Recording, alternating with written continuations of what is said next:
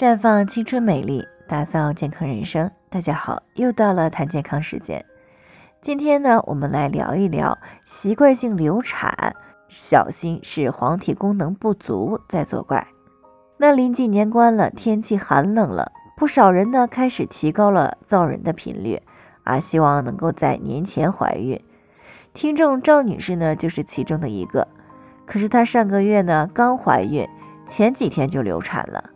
这已经呢不是她第一次流产了，结婚两年，她已经陆陆续续流产两次了，这让她的感觉很崩溃。其实呢，很多女性之所以迟迟怀不上孩子，或者呢怀上了胎儿发育不太好，甚至是多次的流产，很大的一个原因是因为女性自身的黄体功能不足造成的。那么问题来了，什么是黄体呢？可能有些人还不太了解，接下来呢，跟大家会详细的来讲一讲啊。简单来说呢，黄体就是成熟的卵子排出来以后，卵泡当中的残留物，它能够帮助卵巢分泌雌激素和孕激素，使子宫内膜呢继续的生长，为受精卵在子宫内的着床呢做好一切的准备。那如果没有怀孕呢？一般黄体呢也就只有十二到十四天的寿命，然后呢就会开始萎缩，随之呢就会来月经，进入到下一个月经周期。那如果怀孕了，它就会受到胎盘所分泌的人绒毛膜促性腺激素的刺激而持续的分泌。那么在怀孕的前三个月呢？黄体对于维持胚胎的正常发育是起着重要作用的。那么一旦黄体功能不足了，发生习惯性流产的可能性呢就会非常大了。因为当黄体功能不足的时候呢，卵巢就没有办法分泌定量的雌激素和孕激素，在这种情况下呢，受精卵是很难够在子宫内膜上着床的。这就像是一株根基不稳的小树苗一样，只要来一阵风，它就会被连根拔起。那同样的，如果受精卵找不到扎根的沃土，那么自然就没有办法生长发育了。所以呢，黄体功能不足型的流产，大多数呢是发生在怀孕的前三个月。那么平时怎么样去知道自己是不是存在黄体功能不足的情况呢？简单的方法呢，就是通过计算排卵日啊具体的时间以及基础体温来进行检测。那正常情况下呢，排卵以后呢，就将进入到黄体期啊，也就是大概十二到十四天之后就会来月经。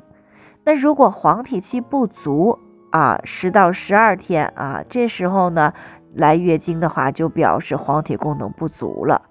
那如果不知道什么时候排卵呢？可以通过排卵试纸来持续的检测来进行判断。那除了计算黄体的时间呢，也可以通过黄体期的体温的监测来判断。那如果在排卵日啊，也就是体温最低的那一天之后呢，体温上升的幅度呢不足零点三啊，或者是体温上升的比较缓慢。体温下降的比较早，或者呢，整个黄体期的体温波动都比较大，这都表明了黄体的功能不太好。另外呢，月经周期如果少于二十一天，或者呢，月经前点滴出血，也说明可能存在有黄体功能不足的问题。所以呢，对于备孕期的女性，最好呢是要先了解一下自己的卵巢的黄体功能。特别是有过自然流产经历的女性要更加注意了。如果存在了卵巢黄体功能不足的情况，一定要先调理之后再备孕啊，以免呢出现再一次的自然流产的情况。最后呢，也给大家提个醒啊，由于每个人的健康情况都不同，需要具体分析之后呢，才能够给出针对性的解决方案。那如果你也有健康方面的问题想要咨询呢，可以关注微信公众号“普康好女人”，普黄浦江的普康健康的康，添加关注回复“健康自测”或者呢直接拨打四零零零六零六五六八咨询热线，那么你就可以对自己的身体有一个综合的评判了。健康老师呢还会针对你的情况做一个系统的分析，然后呢给出个性化的指导意见。这个机会呢还是蛮好的，希望大家能够珍惜。今天的分享呢就先到这里，我们明天再见。